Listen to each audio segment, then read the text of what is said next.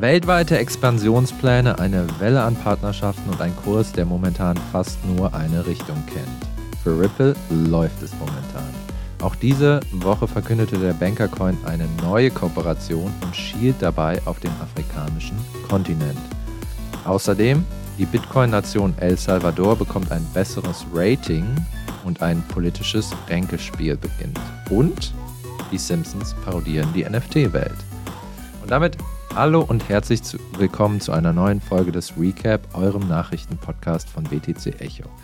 Es ist Donnerstag, der 9. November 2023. Mein Name ist Giacomo Mayhofer und mir gegenüber sitzt mein Kollege und BTC Echo Chefredakteur Sven Wagenknecht. Moin Sven, um es mit Shakespeare zu sagen. Ripple, to buy or not to buy? Moin Giacomo, um ehrlich zu sein, ich setze nicht auf das Pferd Ripple. Okay, das ist eine klare Ansage. Warum? Das erklärst du uns hoffentlich gleich noch.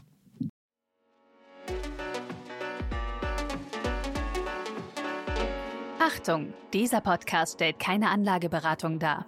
Alle Aussagen dienen lediglich der Information und spiegeln die persönlichen Meinungen unserer Redakteurinnen und Redakteure wider. Der Redaktionsschluss für diesen Podcast ist Donnerstag, der 9. November um 12 Uhr. 100% Jahresplus, 70 Cent pro Coin, eine Verlangsamung nicht in Sicht. Bevor wir mit den News einsteigen, kannst du nochmal erklären, was ist die Mission von Ripple? Ripple möchte an sich den Transaktionsstandard für klassische traditionelle Finanztransaktionen bereitstellen. Okay, und ähm, dem Coin hängt ja auch immer so ein bisschen das Image nach der Banker-Coin zu sein, deswegen oft auch verschrien. Wie gerechtfertigt ist dieses Image? Ich würde sagen, es ist schon gerechtfertigt, denn die Banken sind letztendlich auch die Kunden, auf die man abzielt. Also mit denen macht man Kooperationen. Man möchte, dass die eben das Ripple-Netzwerk nutzen, die Infrastruktur und ihre alte idealerweise ja, beiseite räumen. Und daher ist diese hohe Zentralisierung auch sicherlich nochmal ein Grund. Wir haben ja es mit dem Unternehmen zu tun. Also Ripple Labs ist keine Blockchain, sondern ein Unternehmen, mhm. das es schon seit 2012 auch gibt. Und diese ganze Kryptothematik, sage ich mal, die kam erst etwas später, auch mit XRP, der Kryptowährung. Also auch das ist ein Grund, warum viele Hardcore- oder richtige Krypto-Enthusiasten eher kritisch auf Ripple schauen, weil es dann doch eher mehr so ein Unternehmen ist. Diese Woche verkündete Ripple Labs ähm, eine neue Partnerschaft mit Unafreak. Ehrlich gesagt, habe ich da nie von gehört. Warum ist das wichtig, Sven? Also von On Afric oder wie man es aussprechen soll, ich weiß es nicht, habe ich auch noch nichts gehört. Allerdings, die sind echt verdammt groß. Also in Afrika das größte ja, Zahlungsfintech, das es dort gibt. Und die haben angeblich rund 400 Millionen ja, Nutzer wow. die diese Zahlungsdienste in Anspruch nehmen. Und das ist natürlich eine echt gewaltige Zahl. Und da geht es vor allem um die Remittance Services, also vor allem für die Menschen, die jetzt kein klassisches Bankkonto haben, die aber trotzdem irgendwie Geld von A nach B versenden müssen. Okay, was genau sind Remittance Services? Hm, also oft hören wir ja die Begriffe, oder die Unternehmen kennen wir MoneyGram oder Western Union und die werden oft von Menschen in Anspruch genommen, die eben nicht die Möglichkeit haben, ihr Bankkonto zu benutzen, weil sie einfach keins haben, schlichtweg. Und das mhm. gilt natürlich für viele Menschen in Afrika, aber auch Lateinamerika, also überall dort, wo die Banking-Infrastruktur nicht so gegeben ist, wo die Menschen unbanked sind und die nutzen halt solche alternativen Services. Okay, also Banking the Unbanked, das ist Ripples Mission. Das ist zumindest die Möglichkeit, einen Fuß in die Tür zu bekommen. Denn ich glaube, Ripple nützt das als Strategie, dorthin zu gehen, wo eben nicht äh, eine JP Morgan, eine Deutsche Bank oder so vertreten ist, sondern wo eine Lücke ist und die versucht man zu füllen. Das mhm. reicht meiner Meinung nach aber nicht aus, um jetzt gerade den Westen, also USA und Europa, jetzt davon zu überzeugen, wirklich auf Ripple zu setzen. Okay, warum nicht? Ich glaube, dass viele Banken nicht bereit sein werden, voll und ganz auf den Ripple-Standard zu setzen. Sie haben oft vielleicht ihre eigenen Lösungen auch. Es gibt Alternativen, die ähnliches bieten können und da jetzt sich auch von dem Kurs so stark abhängig zu machen.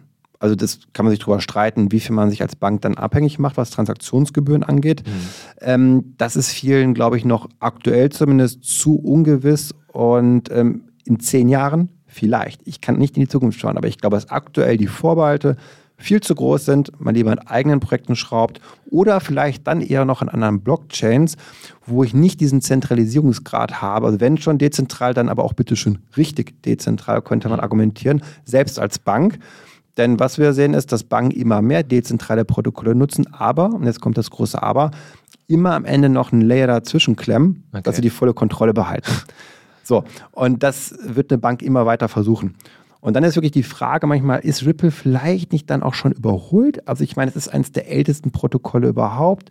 Und natürlich könnte ich das bei Ethereum auch sagen. Mhm. Aber Ethereum dürfen wir nicht vergessen, ist halt anders dezentral aufgestellt. Da gibt es viel mehr Entwickler auf der ganzen Welt, die daran, daran arbeiten.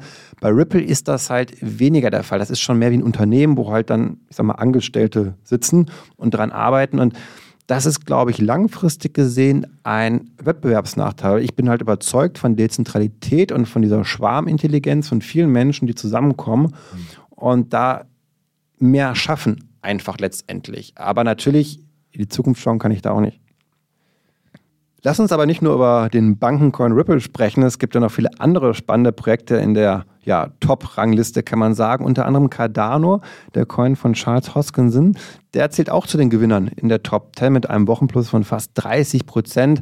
Und Giacomo, da würde mich interessieren, sagst du, es ist eine kurze Rallye oder steckt da mehr hinter? Ja, er zählt nicht nur zu den Gewinnern, er ist der Gewinner, also mit dem größten Plus diese Woche, ähm, was überraschend ist, weil Cardano eigentlich oft sehr unauffällig ist, was die Kursbewegungen angeht.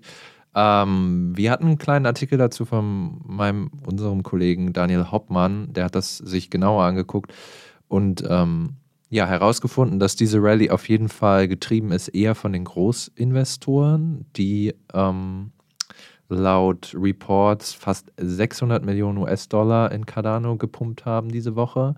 Und es gibt auf jeden Fall Hinweise dafür, dass das jetzt nicht nur einfach ein Wir kaufen schnell, um dann wieder schnell zu verkaufen Move ist, weil gleichzeitig auch Staking, also um 16 Prozent gewachsen ist. Und beim Staking werden die Coins ja immer für eine Weile äh, eingeschlossen, um das Netzwerk zu stabilisieren und dafür Zinsen zu generieren. Ähm, gleichzeitig gibt es auch andere Indikatoren, die bei Cardano steigen, die für eine wachsende Aktivität ähm, sinnbildlich stehen der Total Value Log. Das ist sozusagen der gesamte Betrag, der im DeFi-Dienstleistungen gerade äh, genutzt wird bei Cardano. Also Coins verleihen, Coins ausleihen, Staking auch. Der ist um 50 Prozent gestiegen, ist immer noch weit, weit weg von dem, was platzisch Ethereum hat. Ich glaube, mehrere Milliarden. Bei Cardano sind es irgendwie 300 Millionen oder so. Ähm, aber Cardano ist auch die Blockchain mit den kontinuierlichen meisten Commits, also wo Entwickler tatsächlich ähm, ins GitHub schreiben und aktiv sind. Das ist eigentlich immer so. Und da muss man auch dazu wissen, Cardano gilt so ein bisschen, wenn Ripple der Banker-Coin ist, dann ist Cardano so ein bisschen der äh, Elfenbein-Nerd-Coin. Also er gilt als äh, Universitätscoin. Also es ist jetzt nicht offiziell, aber so wird er oft gesehen. Es ist ein sehr akademischer Ansatz. Findest du das ein guter Humor? Ich denke manchmal, die Praxis ist da auch entscheidend. Also schnell Dinge zu probieren und sich eben nicht in der Theorie zu verstricken. Und ich glaube, das ist so ein bisschen der Vorwurf ja auch bei Cardano, oder? Ja, das ist ein bisschen so, das ist das Elfenbeinturm-Projekt. Also Cardano hat viele spannende Ansätze. Wir haben Charles Hoskinson letztes Jahr mal interviewt ähm, auf dem Web Summit, äh, Daniel und ich. Und ich war tatsächlich ähm, beeindruckt, was für ein intelligenter Typ das ist, wenn du mit ihm redest. Ne? Also wenn du dann mit so jemandem redest, merkst du, der macht sich wirklich Gedanken darüber, wie kann Blockchain die Welt verändern und auch vor allem soziale Veränderungen schaffen. Ähm, und nicht nur, wie kann keine Ahnung, der Kurs höchstmöglich steigen. Also Cardano arbeitet zum Beispiel auch viel in Afrika und das scheint auch ein Herzensanliegen äh, von Charles Hoskinson zu sein, den Leuten da Zugang zu ähm, finanziellen Dienstleistungen zu schaffen.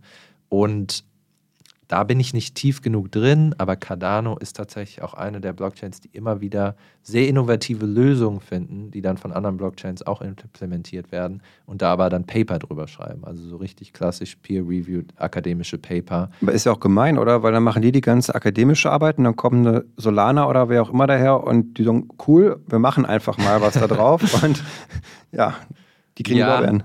Ich weiß nicht, ich glaube, ihn äh, stört das nicht so sehr. Also es ist halt dann auch einfach, da geht es dann auch einfach um den Genuss an intellektueller Tätigkeit, ne? also an diesem ganzen akademischen Betrieb.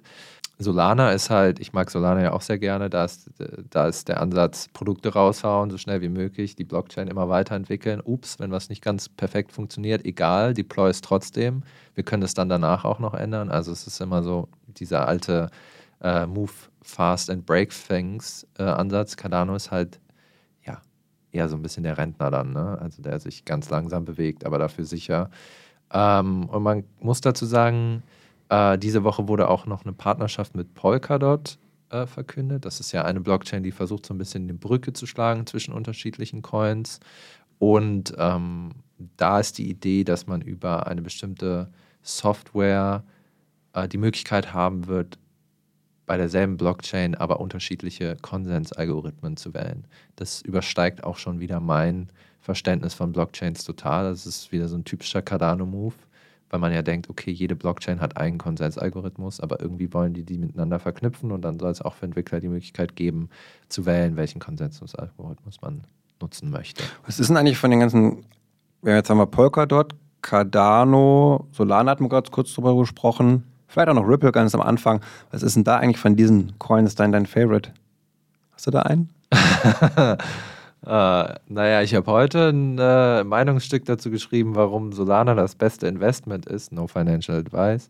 Ähm, was ist mein Favorite? Die sind alle so unterschiedlich. Ne? Also das, ich bin wirklich, ich habe das lange für so ein Klischee gehalten. Ja, okay, wenn Blockchains sich in der Zukunft durchsetzen, dann wird es nicht die Welt sein mit ein oder zwei Coins, sondern mit ganz vielen unterschiedlichen Coins, die teilweise dann auch untereinander agieren werden. Ähm, interessant fand ich irgendwie so den Gedanken, okay, Bitcoin ist der Wertspeicher, Ethereum ist ähm, der Layer, wo Verträge geschlossen werden und Solana ist dann, wo die Exekution von allem stattfindet, weil es einfach so schnell ist. Das heißt, wenn du irgendwas, irg irgendwas machen musst, was ganz schnell gehen muss, machst du es auf Solana. Wenn du irgendwas machen willst, was ähm, relativ sicher sein soll, machst du es auf Ethereum. Aber du kannst auch immer wieder eine Brücke schlagen. Du machst diesen einen Move auf Solana, dann bridgest du es auf Ethereum und dann vielleicht irgendwann in Zukunft auch auf Bitcoin. Das kann sich aber auch unterscheiden zwischen ich sag mal, Investment getrieben und was am Ende mhm. wirklich bei rumkommt. Weil bei Solana ist mein Eindruck oft, der hat das Potenzial, ein richtiger Hype-Coin zu werden, gerade ja. im nächsten Bullrun, dass das der Coin ist, der sehr viel Aufmerksamkeit auf sich zieht. Deswegen super performt, du also vollkommen recht hast, aber vielleicht am Ende nachgelagert und, und nachhaltig dann gar nicht so viel bei rumkommt. Das ist ja die Gefahr, die dabei immer besteht. Also die Frage ist immer zwischen der Hype und Substanz so ein bisschen bei den Coins auch. Total. Und wo Cardano vielleicht leiser ist, bisschen, aber wenn er vielleicht dann wirklich das, das dicke Ding raushaut. Und das ist ein bisschen die Spekulation. Ich meine, ne, für alle, die draußen auf verschiedene Coins setzen, jeder hat dann seine Wette am Laufen so ein bisschen, aber wissen tun wir es erst, wenn es soweit ist. Um, um mal in das Mindset von Charles Hoskinson reinzukommen, das hat mich damals auch beeindruckt. Also, weil du gerade gesagt hast, in der Langzeitperspektive ist dann vielleicht was anderes erfolgreicher als Solana, die versuchen alles immer schnell zu machen. Der hat damals gesagt, ey, 2014 habe ich das erste Mal ein Paper geschrieben und eine Rede gehalten über Stablecoins auf Cardano, die wir in Afrika dann einführen können. Und jetzt in 2022, ich weiß nicht, ob es 2014 war, aber es war lange her, viele Jahre, haben wir es endlich hinbekommen. Wir haben so lange daran entwickelt und jetzt können wir es deployen.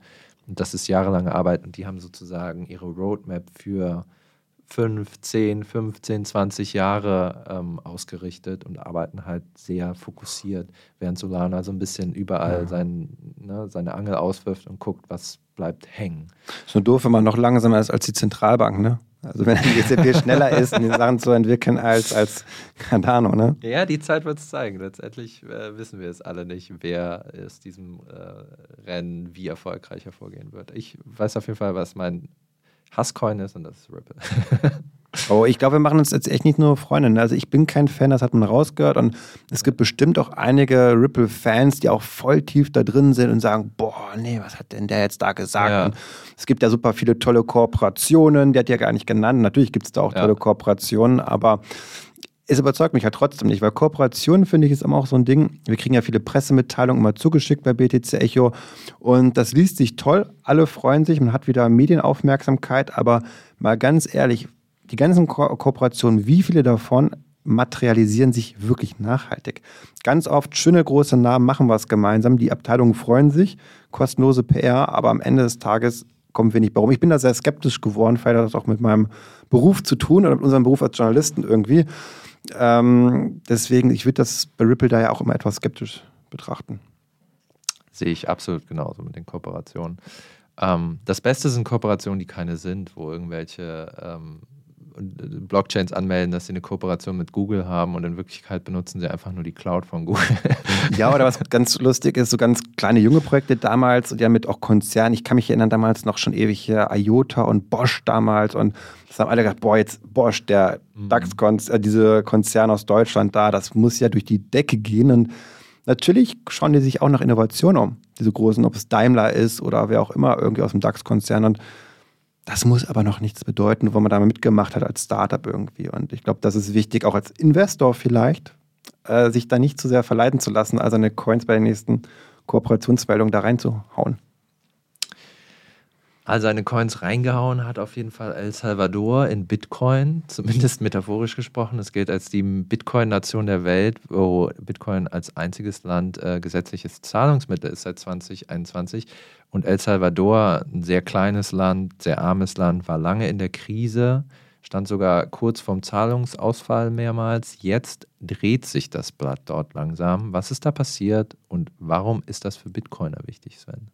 Ja, also auf den ersten Blick erschließt sich das nicht, warum da Bitcoin etwas mit zu tun haben könnte, denn das Land hat es geschafft, so ein bisschen besser, ja, ich sag mal, die Finanzierungssituation zu ordnen, also zu schauen, dass man jetzt eben nicht in den nächsten Monaten zahlungsunfähig wird, sondern eben Schulden auch umzuschulden, vor allem mit lokalen Banken. Da hat man einfach einen strukturell guten Job gemacht und aufgrund dessen hat jetzt eben die Ratingagentur S&P Global Ratings El Salvador von CCC Plus auf B- hochgestuft bei einem stabilen Ausblick. Was heißt das? CCC Plus? Ist das wie Schulnoten oder? Es ist schon ganz, ganz schlecht. Also CCC Plus ist schon, also Ramschniveau ist so ein Begriff da auch. Oder oh ja. bei Anleihen spricht von Junk Bonds und das ist schon, also eine, eine ist nicht AAA zum Beispiel, mhm. ne? USA, höchste Bonität, das ist mündelsicher, da kannst du dein Geld reinpacken und garantiert kriegst du es wieder. Da geht öfter mal was schief in dieser Kategorie. Das heißt, okay. du kriegst mehr Zinsen natürlich, wenn du eine Staatsanleihe zeichnest, aber die Auswahlwahrscheinlichkeit ist entsprechend hoch und jetzt hat man es, also B- minus ist nicht gut, dass mir das klar ist, es ist aber halt besser als C-Standard einfach. Es haben auch nicht alle gemacht, es gibt ja verschiedene Ratingagenturen, ne? mhm. also Moody's ist noch so ein bekannter Name, Standard Poor's, aber zumindest die dritte im Bunde, S&P Global Ratings, die haben gesagt, nee, wir heben die jetzt mal hoch. Okay. Und das finde ich ist schon mal ein positives Zeichen, auch wenn der Hintergrund erstmal nicht mit Bitcoin zu tun hat. Okay, aber als Bitcoiner, warum sollte mich das interessieren? Naja, es hat verschiedene Gründe. Also zum einen erstmal ist das ja ein winzig kleines Land mit einem kleinen Bruttoinlandsprodukt mit nur, ich glaube, sechs Millionen Menschen ungefähr. Da können also schon kleine Summen relativ großen Impact haben. Jetzt besitzt äh, El Salvador 2381 Bitcoin. Das ist die letzte offizielle Zahl zumindest. Und das sind dann so bummelig irgendwie 85 Millionen. Ja, keine Riesensumme, aber auch da dürfen wir nicht vergessen, man investiert ja durchaus in die Infrastruktur, also Bitcoin-Mining-Farmen so ein bisschen. Man versucht, Kryptounternehmen anzulocken. Und jetzt stellen wir uns mal vor, jetzt kommt dieser Bullrun, die Kurse gehen richtig hoch. Dann kann dies einen Effekt haben auf die Steuersituation, auch wenn vieles natürlich steuerbefreit ist. Nichtsdestotrotz hast du immer indirekte Effekte, weil die Wirtschaft drumherum natürlich davon profitiert, wenn Geld ins Land kommt. Dass so ein Land durch Bitcoin, durch einen Bitcoin-Aufstieg auf einmal ihre ganze Schuldenproblematik relativ schnell in den Griff bekommt und wir dann nicht mehr über ein B-Rating sprechen, sondern ganz schnell auf einmal die Ratingstufe hochgesprungen werden kann, mhm. nur durch Bitcoin, durch diesen einen Effekt. Und was wir auch nicht vergessen dürfen, ist, dass ja mit der Bitcoin-Einführung El Salvador auch, das ist jetzt böse Vorbehalt, kann man sagen, oder ein Vorwurf, mhm. runtergestuft worden ist. Also es ging ja erstmal bergab. Gerade der IWF und die Weltbank haben ja Drohungen, ganz offizielle Drohungen erlassen gesagt, okay, wenn ihr so weitermacht, das geht nicht gut aus und wenn ihr dann Kredite braucht von uns, dann zwingen wir euch, den Bitcoin-Standard rückabzuwickeln. Sonst kriegt wow. ihr keinen Cent. Das war eine ganz klare Drohung, um natürlich auch andere Länder davon abzuhalten, El Salvador zu folgen. Bedeutet also, diese Hochstufen einmal der, der Bonität ist ein wichtiges Zeichen auch an andere Länder, hm. dass man das eben ja auch so hinbekommen kann, seine Finanzen und dass man nicht nur im Sprudel nach unten gefangen ist, also dass man das mal auffällt, weil wenn El Salvador äh, ausfällt, sozusagen, und den IWF muss, dann ist dieses Narrativ, die schöne Story ist dann vorbei. Dann gibt es kein Bitcoin mehr in El Salvador. Hm. Und dann werden auch andere Länder es sich sehr gut überlegen. Das heißt, es ist schon sehr wichtig, dass El Salvador finanziell überlebt. Und deswegen ist jedes ja, Rating, was ein bisschen besser ausfällt, eine Stärkung auch von ja, Bitcoin, äh, dass es eben, also dass Bitcoin dort ja weiterhin eine Chance hat in dem Land. Kommen wir zu unserem letzten Thema und ja, zu einer Geschichte, die für mich das persönliche Highlight dieser Woche war, ganz fernab von Kursgetöse und politischen Ränkespielen. Die Simpsons, jeder kennt sie, haben ihre erste NFT-Folge veröffentlicht ähm, und naja, den ganzen Markt so ein bisschen herrlich karikiert. Ähm, lass uns ganz kurz in den Anfang reinhören. Technology!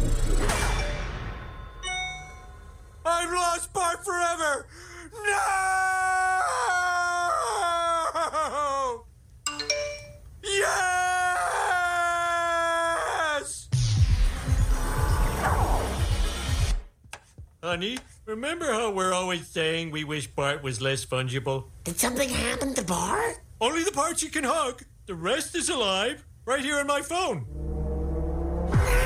My baby is an app. Uh, no, apps actually do stuff. He's an NFT. Also, was ihr da gerade gehört habt, war im Grunde, wie Bart zum NFT wurde und Homer erst ähm, ja, voller Leid schrie, bis er gesehen hat, wie viel dieses NFT wert ist, nämlich 1,5 Millionen, und dann voller Glück schrie und versucht hat, Marge zu erklären, ähm, ja, das schmackhaft zu machen. Und äh, im Verlauf dieser Episode wird Marge dann selber sich zum NFT machen und äh, um zu versuchen, ihren Sohn zu retten. Und gerät dann in die Blockchain, ähm, die als Güterzug äh, durch eine Ödnis fährt, auch so ein bisschen so sinnbildlich für hier ist eigentlich gar nichts äh, in der Blockchain-Welt, also zumindest nichts Nutzbares. Ähm, und dieser Zug wird irgendwie angetrieben von der äh, am meisten vorkommenden Ressource der Welt, und zwar FOMO, Fear of Missing Out. Es gibt immer so ein FOMO-Meter, das nach vorne und nach hinten schlägt. Und ähm, ja, ganz äh, im hintersten Teil des Güterzugs sind all die wertlosen NFTs, sozusagen 99 Prozent aller NFTs. Und im vordersten Zug äh, äh, sind dann die Board Apes und weiß ich nicht was, die, die richtig viel wert sind. Und jedes NFT hat auch so ein Dollarzeichen über dem Kopf. Man kann immer sehen, wie viel wert es ist und Marge muss sich dann nach vorne kämpfen, ähm, weil sie ihr Wert steigt immer, wenn sie ein anderes NFT tötet. Ähm, das ist so ein bisschen die Prämisse und dabei ziehen die Simpsons halt alle Register, was Witze über NFTs und Blockchain und Crypto Bros angeht. Also ähm, NFTs sind natürlich mehr als das, das wissen wir jetzt, aber es ist trotzdem sehr, sehr witzig, sich das reinzuziehen und ich kann es nur ähm, empfehlen. Also sehr detailverliebt schon mal. Das heißt, eine gewisse Ahnung muss ja schon da gewesen sein bei den Entwicklern. Es kommt man gar nicht, glaube ich, auf diese abstrusen Ideen.